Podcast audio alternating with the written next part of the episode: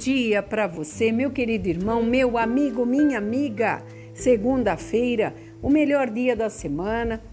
Estamos com as nossas emoções renovadas, num final de semana que passamos com amigos, familiares, sabendo que Deus operou grandes coisas.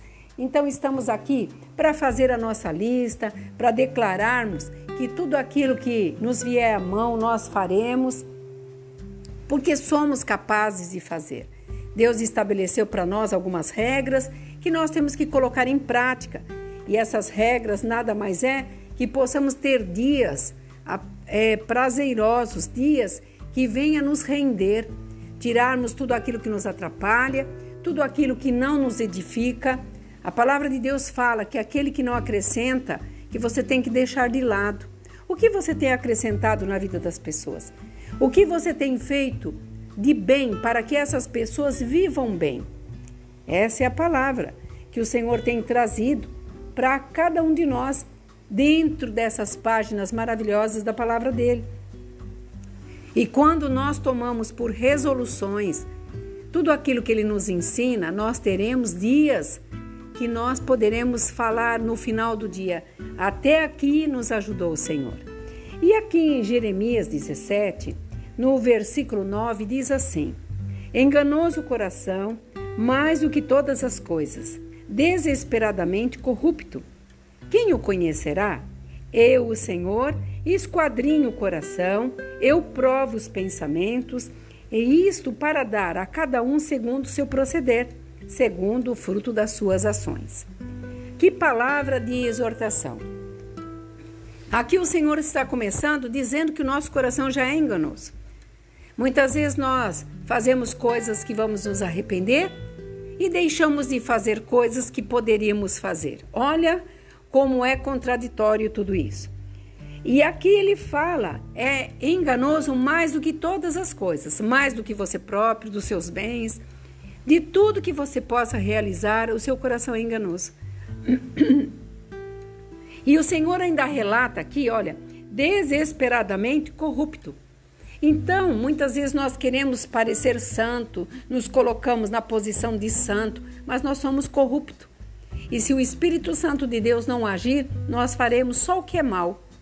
Porque a nossa alma, ela se compraz na maldade. Nós somos mal por natureza. E essa maldade tem que ser vencida todos os dias. E nós achamos que simplesmente uma oração, um jejum, isso vai mudar. Não. Esse proceder, essa luta é diária várias vezes ao dia. Você tem que vigiar teu coração. E diz assim: Eu provo o eu provo o, o cora, os pensamentos de cada pessoa. Isso para dar segundo o seu proceder. O que você tem procedido? Olha só que coisa mais linda que Jeremias estava trazendo. Deus está dizendo que o nosso coração é enganoso, que Deus esquadrinha esse coração, ele prova os nossos pensamentos para dar o quê? Segundo o nosso proceder das ações. Aquilo que você pode fazer e não faz, você responderá. Porque todos nós iremos colher aquilo que nós estamos plantando, isso é fato.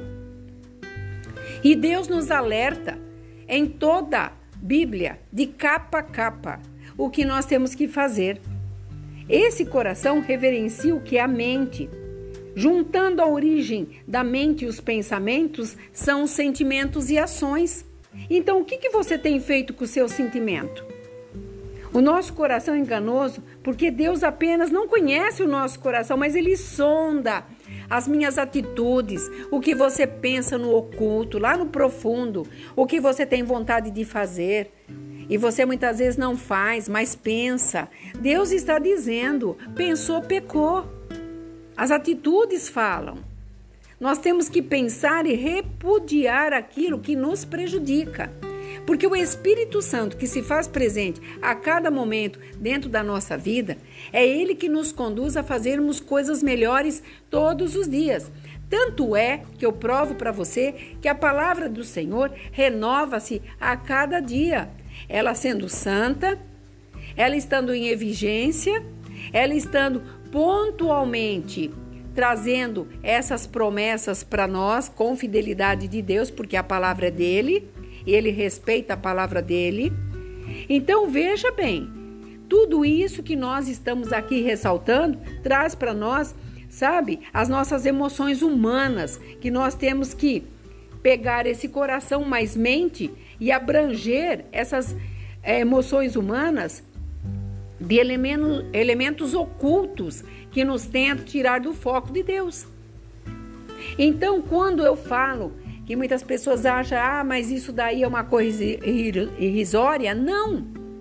Nós militamos a nossa luta todos os dias, o nosso espírito e a nossa alma, porque nós somos maus.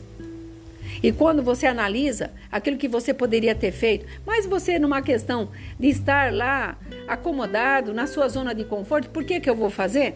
Você não se esqueça que dos altos céus Deus te contempla, o mais profundo do teu pensamento, das tuas palavras, das tuas ações, porque esses elementos ocultos do caráter é da personalidade de cada um. Você tem a sua personalidade e você tem que trabalhar.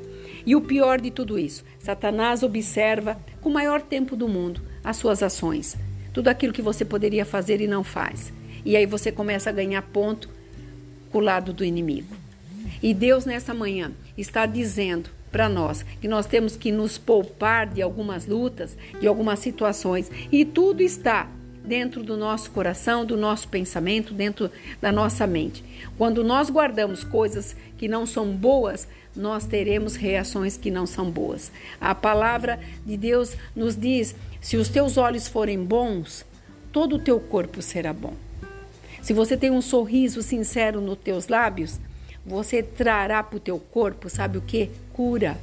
Quando você traz uma palavra branda para quem está em furor, você vai ver que você vai desviar esse furor. Então, o que nós temos que aprender com todos esses versículos que o profeta Jeremias trouxe para aquele povo de coração duro e não diferentemente do dia de hoje? Que nós temos que entender que o nosso coração nós não podemos andar por ele, mas sim pelas condições de nós fazermos aquilo que é bom, agradável e perfeito, que são as determinações de Deus, para que a tua semana vá bem, para que este dia comece com determinação em tudo que você tem que fazer. E tome atitude, porque Deus se alegra de todas as atitudes que você tem que tomar dentro da vontade dele. Aqui é a pastora Marina da Igreja Apostólica Remanescente de Cristo.